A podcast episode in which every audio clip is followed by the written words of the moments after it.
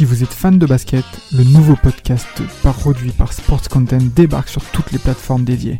Forever, c'est le nouveau rendez-vous pour parler de l'actualité NBA, présenté par Maxime du Club 115 accompagné d'invités variés, à retrouver tous les mardis sur Spotify, Apple Podcasts et même YouTube. Alors n'hésitez pas, rendez-vous tous les mardis avec Forever.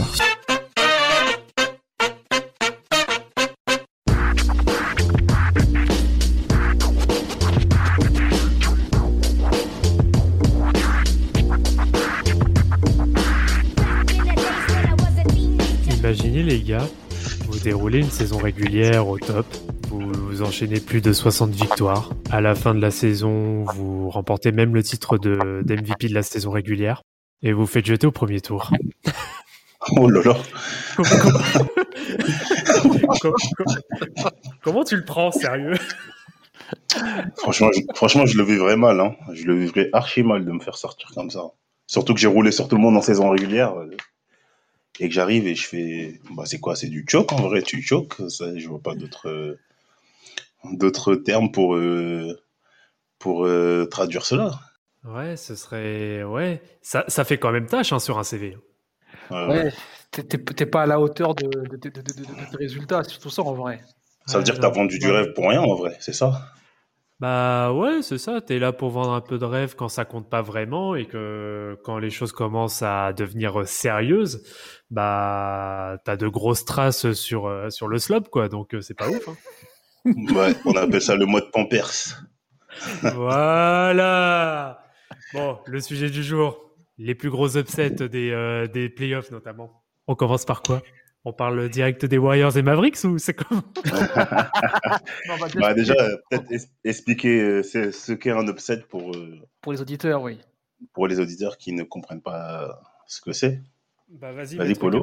on t'écoute. Bah, pour, pour, pour, pour, euh, pour entrer dans le vif du sujet, c'est comme, le disait, comme on le disait auparavant, c'est-à-dire que c'est des, des, équipes qui ont, qui ont plus ou moins, enfin, qui ont très bien marché pendant la saison, euh, pour lequel on s'attend à, comme on dit, euh, soit que ce soit un rouleau compresseur au niveau de, de la saison, au niveau de, des playoffs, et on se, on se rend bien compte que en playoff, ben c'est pas la même atmosphère, c'est pas la même, euh, euh, c'est pas le même jeu, c'est plus physique, c'est plus dur. Donc il faut essayer rapidement de switcher de mode et d'être prêt euh, pour le combat. Ouais, c'est exactement ça en fait. C'est vraiment genre la surprise, la surprise à l'état total parce que c'est comme tu as dit, c'est quand une équipe roule sur tout le monde durant la saison régulière, comme je te disais et qui arrive en playoff où la machine va s'enrayer petit à petit pour euh, diverses circonstances et au final, bah, c'est dehors vacances quoi. Bah, c'est surtout que ça va être une équipe qui est bien, bien, bien moins classée que toi. Sachant qu'on parle d'upset la plupart du temps quand il s'agit d'opposition entre, euh, euh, entre first seed et la huitième place ou 2-7 voire 3-6. Et mmh. ouais, c'est surtout de, c'est aussi surtout de mettre en avant que bah, que l'outsider, on va dire l'underdog, arrive à arrive à tes fins. Et, et là, c'est voilà, c'est vraiment bah, c'est l'upset, c'est vraiment la, la, chose à laquelle on s'attend on s'attend pas en fait. Ouais, après pas forcément aussi que sur bon, il y a ça en grande partie quand un premier bat un huitième ou quand un sixième bat un troisième, mais aussi sur des campagnes de playoffs ou même sur des finales moi, j'ai. Il y a des résultats en finale que hmm. j'appelle clairement des upsets. On va peut-être y revenir après, mais euh, il y a clairement des upsets pour moi euh, en finale NBA. Hein. Il y en a eu en tout cas. Oui, bien sûr. Bon, pour résumer très simplement, oui, c'est que bah, le favori euh, se chie dessus. On va faire simple. Oui, voilà, c'est ça. voilà. Bah, du coup, en parlant, en parlant d'upset, tiens, toi, euh, Polo, euh, ça te fait penser à quelle série, là, direct, si je te parle d'upset, là, d'un seul coup? Ah, tu vas me prendre par les sentiments, tu sais, tu sais très bien. en plus, mon petit surnom, c'est, il est lié à ce personnage qu'on appelle Baron Davis. Donc, oh pour moi, euh, quand je pense, Mister Upset. Voilà, quand je pense à Upset, je pense tout de suite à, à mon gars sûr, Baron Davis, et qui est BDD. Donc, euh, forcément, moi, je pense à We Believe. Après, il y a aussi avec les Hornets, mais c'est vrai que We Believe est quand même euh, dans l'histoire une, enfin, ça reste dans l'histoire, quoi. Non, c'est sûr. Bah, de toute façon, oui, hein, pour moi, ça reste vraiment euh, bah, le, ouais, le Warriors euh, Mavs de, de 2006, un premier tour. Euh, là, on parle vraiment de 1 contre 8. sachant que sur cette saison-là, les, les Warriors font une grosse série pour pouvoir justement se qualifier, accrocher tout juste la huitième place. Et là, c'est la stupéfaction totale où les, où les euh, Warriors arrivent au bout des, euh, des Mavs euh, en six matchs. Et c'est clairement le gros coup de tonnerre des années 2000. C'est oui, c'est en 7. Alors attends, j'ai un doute là d'un seul coup. Non, c'est en 106. pardon.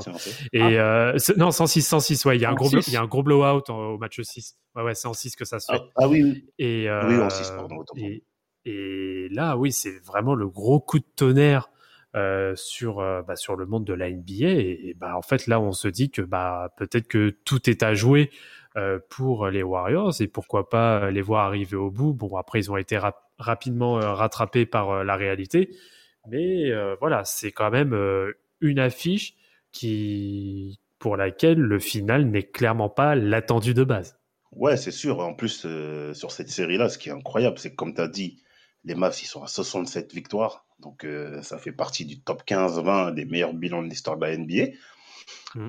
Tu as Dirk, la franchise player, qui fait sûrement peut-être sa meilleure finale, sa meilleure saison euh, de sa carrière. Il est en 50, 40, 90. Donc, mm. euh, avant la série, tu te dis, mais jamais une équipe, en plus, les Warriors, c'est pas une saison exceptionnelle, ils sont irréguliers, ils, s'arrachent quand même malgré tout pour finir huitième. On se dit bon, c'est une bonne entrée en c'est une bonne entrée en matière pour euh, pour Dallas pour pouvoir bien se mettre en route pour les demi-finales, voire les finales de conférence parce que Dallas vraiment était était vraiment impressionnant en fait euh, sur la saison régulière cette année-là. Mais il y a un mec qui s'appelle comme vous avez dit Don, Byron Davis qui va être monstrueux et tout ça en fait pour moi c'est Don Nelson, le coach euh, des Warriors, ce qu'il va faire franchement c'est un truc de fou parce qu'il n'a pas non plus une grosse équipe mais il va faire des choses comme par exemple, quand il met Pietrus en poste 4, euh, quand il met Pietrus en poste 4, ça déboussole Dirk. Hein. Franchement, ça le déboussole. Euh, Stéphane Jackson qui se balade entre les, lignes arrière et intérieures. Jason Richardson qui saute encore sur tout ce qui bouge. Monta Ellis qui allume de partout. Et avec Béron, euh, comme tu as dit, Polo qui, qui, qui, qui fait que, qui donne le lion à tout ça. Franchement, c'est c'était vraiment un casse-tête, cette série-là pour Dallas. Surtout qu'ils sont dominés dans le combat. Et même, ils s'adapteront jamais finalement au, small ball des, Mavs hein, sur cette série-là. Non, clairement. Et euh, ouais, donc pour, pour le coup, euh, oui, c'est en plus c'est deux contextes d'équipes qui sont euh, complètement différents. De toute façon, sur les gros upsets, la plupart du temps, le, le déroulé est un peu, on va dire, un peu classique. Euh, ça peut mm. être, ça peut être des des, euh, des, équipes qui ont quand même un certain euh, un certain roster, hein, un certain effectif, mais pour qui la saison ne se passe pas, on va dire comme prévu ou en tout cas pas correctement. Voilà, il va y avoir un petit sursaut en fin de saison qui va permettre une qualification euh, quand même en playoff et d'un seul coup, tu sais pas pourquoi, tu as voilà, le mot playoff. Je, je, pense, je pense que c'est juste ça, le mot playoff qui te rebooste et, euh, et là, bah voilà, qui te, qui, euh, qui te redonne des ailes en fait, tout simplement. Après, je pense que c'est aussi le, le, le, cœur aussi. Je pense que c'est des, des, équipes qui nous, souvent qui jouent avec euh, rien à perdre, c'est-à-dire qu'elles sont là, elles ont fait le maximum pour se hmm. retrouver à cette position et en vrai, elles jouent elles jouent libérées, elles jouent vraiment avec le cœur, avec les tripes qu'elles ont. Donc en vrai, elles ne se posent pas de questions. C'est-à-dire qu'elles jouent, si, bah, si ça marche, tant mieux, ça marche pas, euh, c'est pas grave. Alors que à contrario, une équipe qui vient avec beaucoup de beaucoup d'expectations, de avec beaucoup de bruit, on se dit bon voilà, eux, ils sont obligés de gagner. Ils n'ont pas le choix, comme ils ont euh, euh, une position assez importante, ils ont gagné beaucoup de matchs pendant la saison, ils ont un statut à défendre. Et c'est vrai que si psychologiquement on n'est pas prêt à accepter ce statut, ça peut être difficile aussi à apporter euh, en tant que sportif. Bah, en termes de statut, là, tu, là tu me donnes une transition, Polo, elle est plus que parfaite. On en parle euh, du Hitbox de l'année dernière, en 2020 Eh ouais, c'est ça. et clairement, clairement. Un, un, un double, attends, c'est quoi? Double MVP, défenseur de l'année? Et tu te fais sortir par Jimmy Butler? Ah. Je vais être très honnête, cette euh, série, je l'ai tellement, je l'ai tellement savouré cette série. Ah non, mais cette série l'année dernière, elle était ouf parce qu'en plus, euh, en plus, ce qu'on a oublié de dire, c'est qu'en général, sur ces genres d'upsets là, les gros upsets, c'est que tu as des mecs qui, pas qui sortent de nulle part, mais que personne n'attend à, un certain niveau après la saison qu'ils viennent d'accomplir. Et euh, tu parles du hit, moi, je l'avais même pas noté dans mes upsets, mais les matchs de Tyler Hero et de Duncan Robinson. Hmm. Ça allume de partout. Tyler Hero, il allume de partout. Le petit gamin, il allume de partout. Il a quoi Deux ans dans la ligue? C'est ça? Deux ans Trois ans? Bah. Duncan Robinson, c'est sa deuxième année, ouais, je crois. Ouais. Et Hero aussi, je crois. Hein, deuxième ou troisième. Mais euh, euh Hero, ouais. Euh, Hero, c'était sa saison de rookie même. Ah, c'était sa saison. Oh là là là là. C'est encore plus grave, hein, parce que les shoots qu'il prend. ouais, mais c'est ça, il joue en vrai. Parce que les shoots qu'il prend, c'est irréel. Il joue avec, avec rien à perdre. Donc en vrai, quand tu rentres sur le terrain, tu te dis, bah, de toute façon, moi, je joue, je fais du basket tous les jours, je suis là, je mets des paniers. Ils sont, ils sont humains comme moi, même s'ils sont mieux placés que moi. Ils sont humains, ils courent, ils sautent, ils respirent. Allons-y. Et je pense qu'à contrario, le mec qui vient avec. Euh, le, la, pancarte de, de leader, de, d'équipe qui doit normalement rouler, c'est plus compliqué à, à, rentrer dans ces matchs si mentalement tu n'es pas préparé. Parce qu'en vrai, tu te dis, euh, euh, ouais, bah, ça va aller, sans pour autant te mettre euh, à fond. Bah, en fait, je pense que le fait d'avoir le meilleur bilan de la ligue ou d'être premier de conférence, ça te donne un surplus de confiance ou si tu ne si t'as pas un coach ou t'as pas des leaders pour euh, s'en servir positivement, tu peux vite te retrouver débordé en fait. Et je pense que c'est clairement ce qui est arrivé aux Bugs. Hein. Non, c'est complètement ça. Mais euh, bon, passons parce que sinon je sais qu'on va se faire euh, voilà, on va se faire engueuler par notre Rafik national là, notre statisticien qui est fan de Gianna Antetokounmpo. Euh, et, de, et, de, Kate Middleton. voilà, j'ai lâché ma crotte donnée, c'est bon, tout va bien.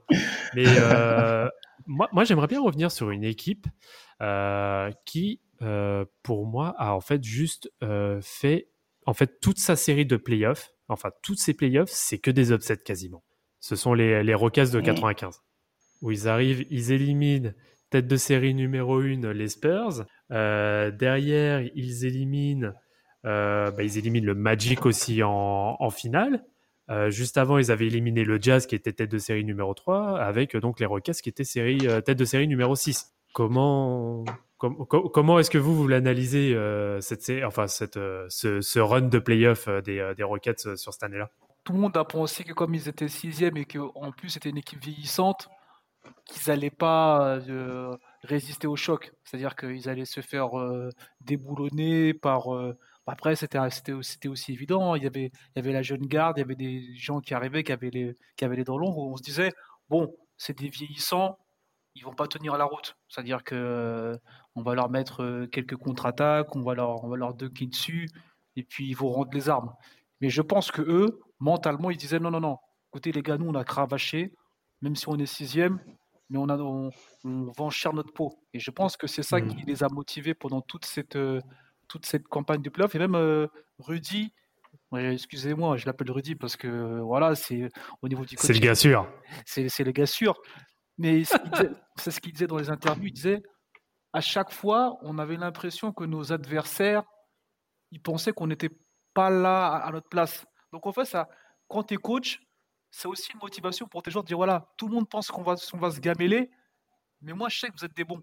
Je sais que vous êtes des gars solides et on n'est pas là pour rien. Et je pense que eux, dans leur esprit, ils avaient cette mentalité de se dire nous, on n'est pas des tocards. Si eux, ils pensent qu'on va se rouler dessus, on est là, on est présent. Et c'est ça hmm. qui a, je pense, euh, fait la diff par rapport à tous ces matchs. Ouais, très clairement, très clairement. Bah, je... Ouais, je pense que je pense que tout a été dit hein, sur cette année-là des des Rockets. En plus, euh, le contexte fait que les joueurs majeurs ou les grosses équipes euh, à ce moment-là, donc je crois que c'est Michael Jordan, première retraite, c'est ça? Hmm, hmm. Tout à fait. Donc oui, bon, Michael Jordan première retraite, donc euh, les euh, les Ewing, les euh, tous les tous les gros joueurs de l'époque se disent que là c'est leur AD. Et Olajuwon, il est en plus il sort de plusieurs échecs les autres années, il n'a pas forcément réussi.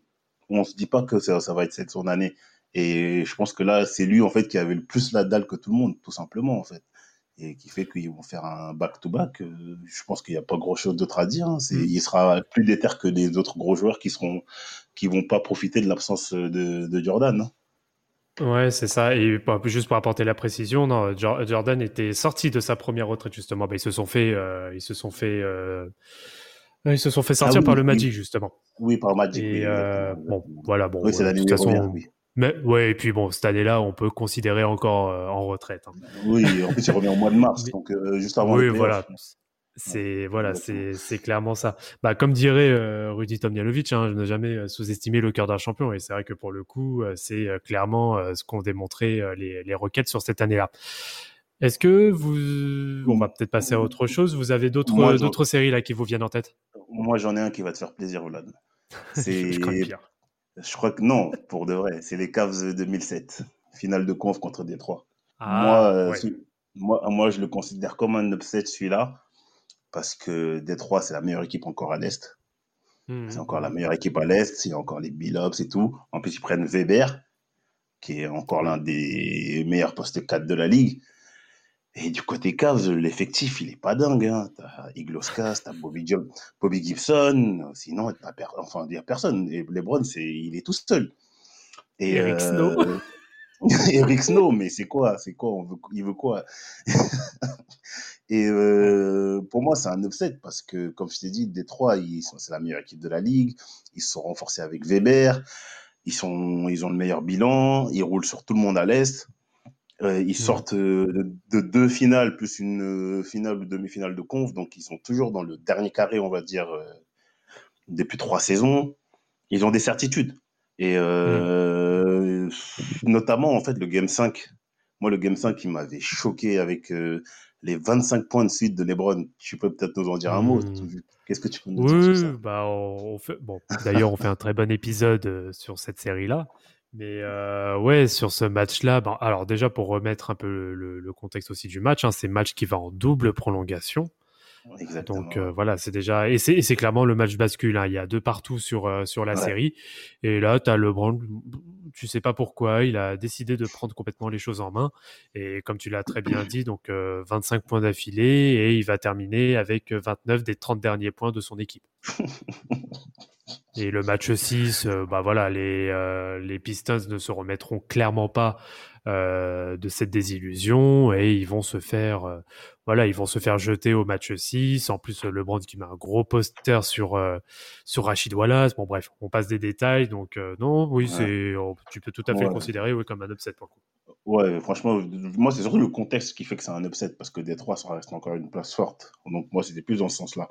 Et après, il y en a un autre euh, qui, du coup, ressemble un peu plus sur les à We Believe, mais c'était encore dans un autre contexte. C'est 2011, les Spurs contre, euh, contre Memphis. Oui, oui, ah le grit and grind.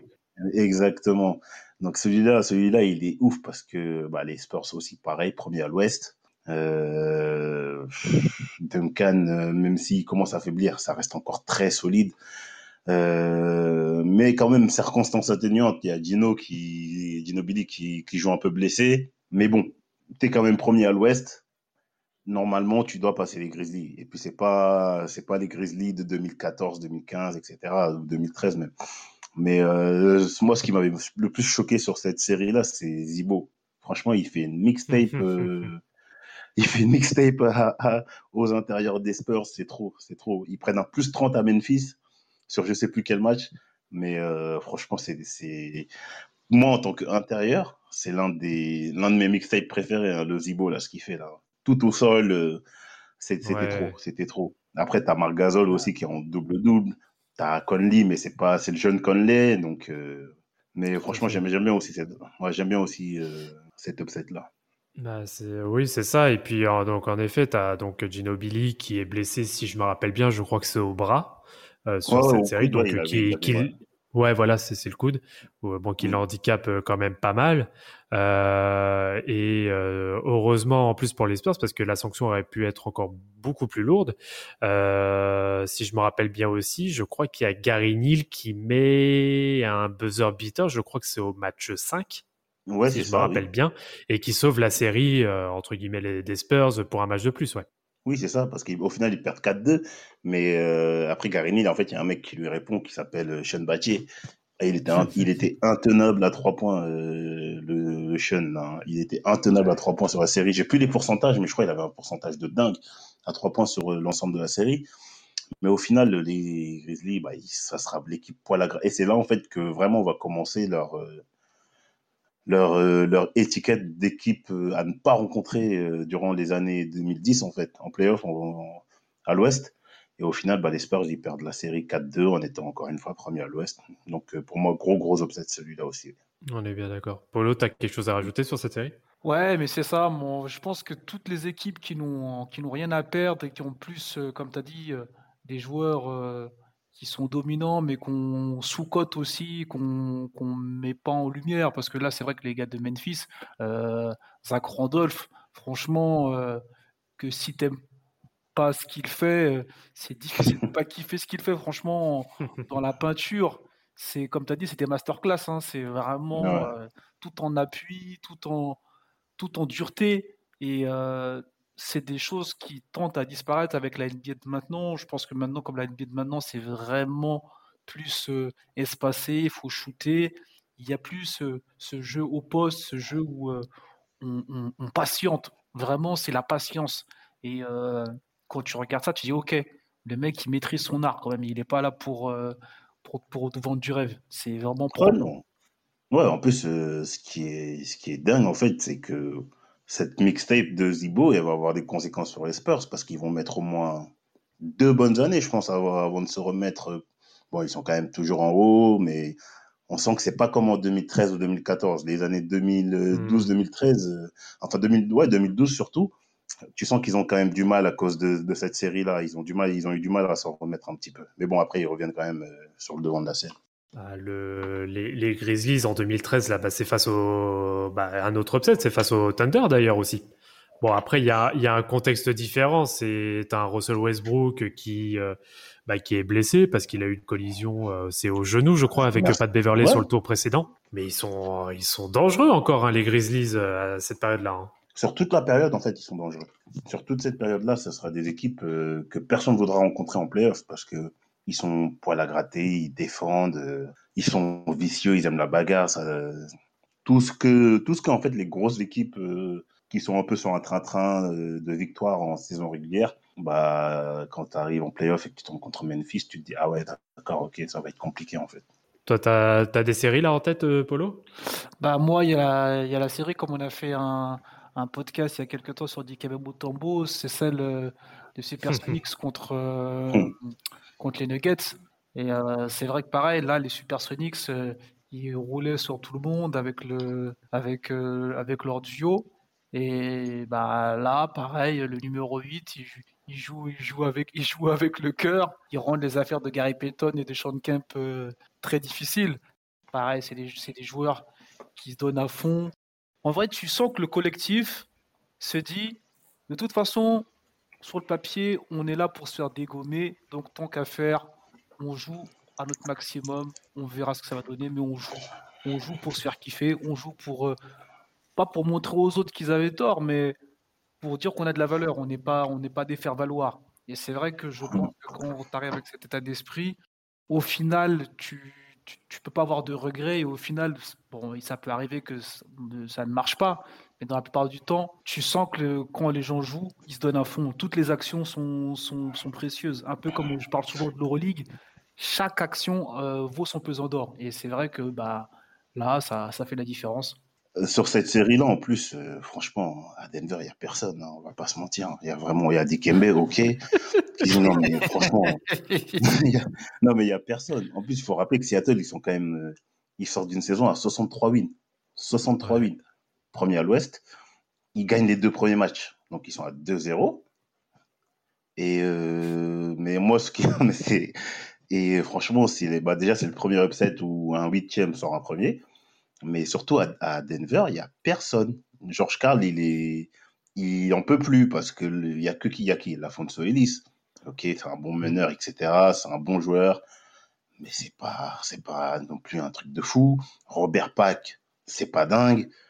Euh, Abdul Raouf, euh, je crois qu'il est même pas, il est, même pas titulaire. franchement, c'est incroyable. Et en plus, ils se font remonter en menant 2-0, comme je vous ai dit. Et, euh, et Dikembe, il... Sean Kemp, il n'en peut plus de Dikembe. On en parle en plus dans le podcast sur euh, Dikembe Mutombo. Mais euh, les contres qu'il fait sur ce match-là, les, mecs, ils ont peur de lui. Il rentre plus dans la raquette. Et euh, mais c'est surtout ça, en fait, qui me choque le plus. À Denver, pour moi, il n'y a personne. Et tu arrives quand même à te sortir euh, une équipe qui a 63 wins. Et comme tu dis, Polo, bah, c'est des, des équipes, en général, ils jouent avec le cœur, qui n'ont rien à perdre. Et, les, favoris, ils s'y attendent pas, en fait. Bah, c'est ouais, c'est ça. Et surtout, la, la stat qui est plus qu'importante et qui va vraiment, euh, euh, qui va vraiment suivre cette série, c'est que après le match 1, euh, c'est simple, les Sonics sont sous les 100 points sur chaque match jusqu'à la fin. Euh, connaissant le pouvoir offensif qu'était euh, cette équipe, c'est là qu'on peut vraiment noter euh, la, la, performance des, euh, des Nuggets sur, sur cette série. Euh, match, en plus, c'est t'as as tout le monde qui, est clairement libéré. En fait, chacun fait sa propre fait sa propre feuille de stats noircie sur, sur son game. Match 3, c'est Reggie Williams qui score 31 points. Euh, match 4 qui va donc en double, non, qui va en prolongation. Donc là, c'est la Fonzo Ellis qui fait 27.17 euh, rebonds. Le match 5, un mec qui s'appelle Bison, Bison Délé. Un mec, un mec a le nom d'un son de Caris. le, mec, le mec, là aussi, on est encore en prolongation, 17.19 rebonds. Et en plus, tu as à côté euh, Motombo qui a 8.15 rebonds et 8 contre. Qu'est-ce que tu, veux faire? Et euh, ouais, c'est clairement, euh, ouais, c'est clairement la série où bah, les Nuggets ont su euh, révéler un potentiel qu'on ne voyait pas forcément, ou c'est peut-être, euh, voilà, c'est peut-être, on pourrait dire plus un miracle. Mais voilà, on a vu une autre image de, de Denver, comme tu comme avais très bien dit, Mapenda, qui en soi n'a pas un effectif de rêve. Ouais, non, pour moi, je t'ai dit, il y avait personne. Hein. Il y avait Dikembe, certes, mais autour de lui, il n'y avait pas. C'était pas folichon, hein. c'était pas folichon du tout. Moi, après, j'ai une autre série, euh, si vous permettez, que j'aimerais bien mettre en avant aussi, qui est, bon, là, qui est vraiment récente. Et je crois que là, ok, ça va te faire plaisir. T'habitues pas trop parce que, bon, c'est pas mon gars. Cavs 2016. Ah, Cavs 2016. Euh, pourquoi? Non, contre, en finale. La finale, contre les Warriors. Pour moi, c'est un upset. Ah, bah, parce que, ah, ouais, bah, ouais. Bah, bien, bien sûr, bien sûr. Oui, parce que bah oui, Warriors en 73-19, 73-9, pardon, meilleur bilan de l'histoire de la NBA, s'il faut le rappeler. T'es mené 3-1. Mhm. Euh, franchement, cette série-là, c'était même émotionnellement, j'étais pour Golden State, hein, mais émotionnellement, c'était trop. Euh, les pleurs de, de LeBron en conférence de presse, la suspension de Draymond Green, euh, Curry, mon gars sûr, qui choke sur un match, je sais plus c'est lequel. Non, c'est. Mais en plus, tu vois, comme moi je le dis, LeBron, je le porte pas spécialement dans mon cœur, tu vois. Mais ce titre-là de 2016, c'est son titre. C'est vraiment son meilleur titre et c'est un des plus beaux pour moi, tu vois, que j'ai vu parce que c'était vraiment inattendu. Et en plus, tu es mené 3-1. Tu es mené 3-1. C'est dingue. Franchement, moi, je n'aimais pas du tout LeBron James, mais sur, cette, sur ces, sur ces finales-là, 2016, j'ai dit, bon, vas-y, c'est bon, je me range respect éternel. Bah. bah, c'est sûr que bah, non mais c'est sûr que oui ce genre de alors de toute façon là pour le coup c'est valable hein, pour euh, que ce soit le monde ou même pour n'importe quel joueur ce type de série euh, oui tu peux ça ne force que le respect sur ça sur ça on est complètement euh, complètement en phase bah oui mener 3-1 donc tu as le match 5 qui est vraiment bah là le match de toutes les peurs hein, euh, moi, je me rappelle, euh, je voyais le 3-1, je me suis dit, bon, bah allez, ça y est, salut, ça va se terminer en 4-1 et fin de l'histoire. Et là, tu as euh, LeBron et Kyrie qui plantent plus de 40 points sur le match 5, chacun. D'ailleurs, premier duo en finale à planter plus de 40 points sur, sur le même match. Euh, donc là, tu dis bon, ok, pourquoi pas C'est peut-être l'anomalie, c'est peut-être, on va dire, l'exception qui va confirmer la règle. Euh, moi, je voyais toujours Golden State terminer à Cleveland. Et euh, là, le match 6, c'est un blowout complet. Les Cavs leur mettent plus de, je sais plus, plus de 20 points. Je crois qu'ils sont pas loin même des 30 points. C'est la correction je crois, totale. je crois que ça fait plus 28, il me semble. Ouais, je crois que c'est ça. Ouais, c'est ouais, ouais, je crois, je crois que mm. c'était plus 28 en effet. Et mm. là, tu dis bon bah pourquoi pas? Pourquoi pas? Alors pour le coup à, à comment dire à, à, Auckland, compliqué quand même, mais bon, on va on va quand même voir.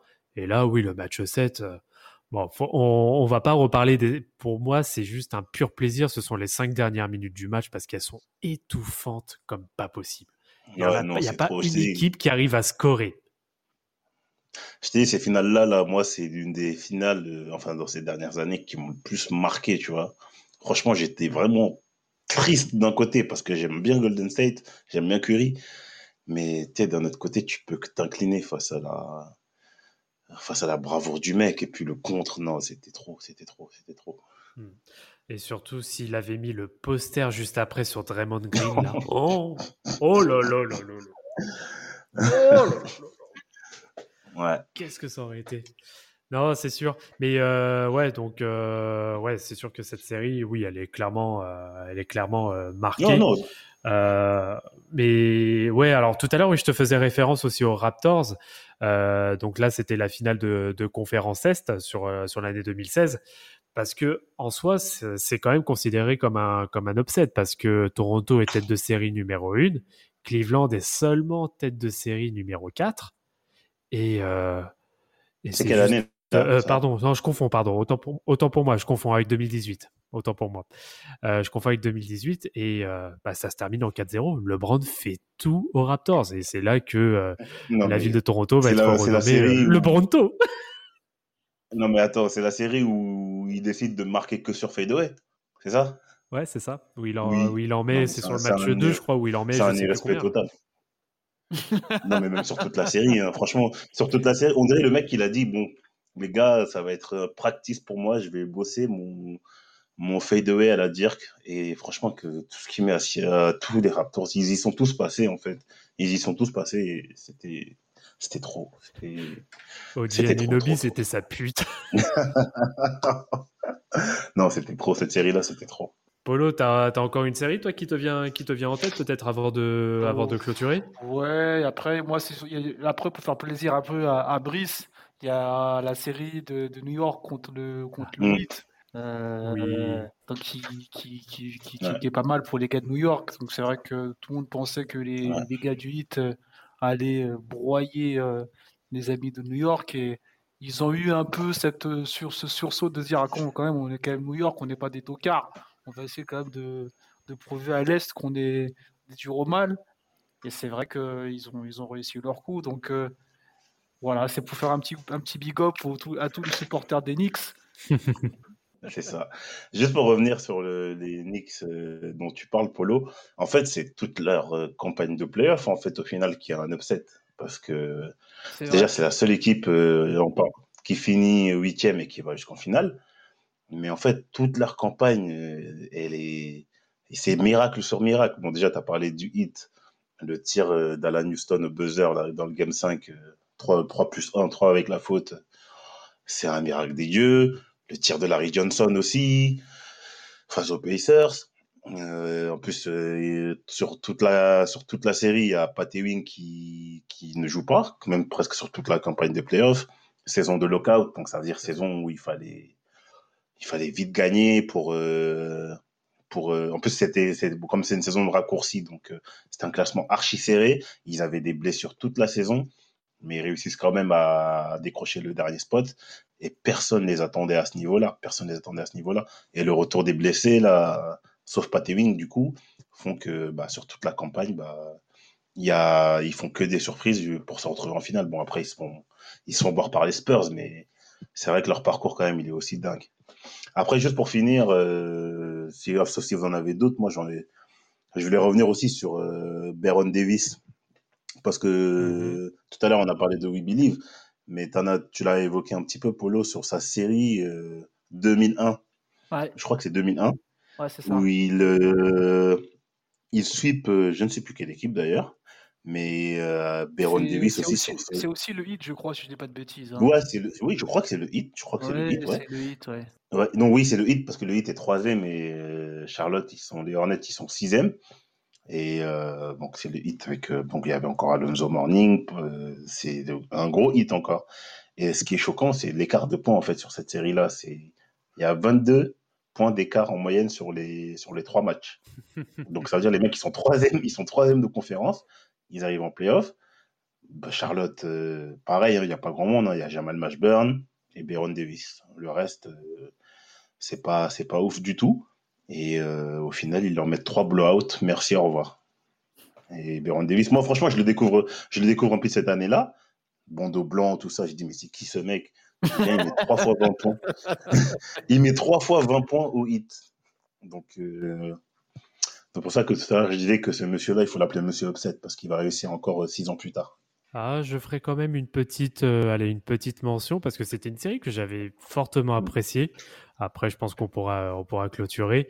C'est la série de 2014 des, des Nets, dit la maison de retraite à l'époque, face aux Raptors.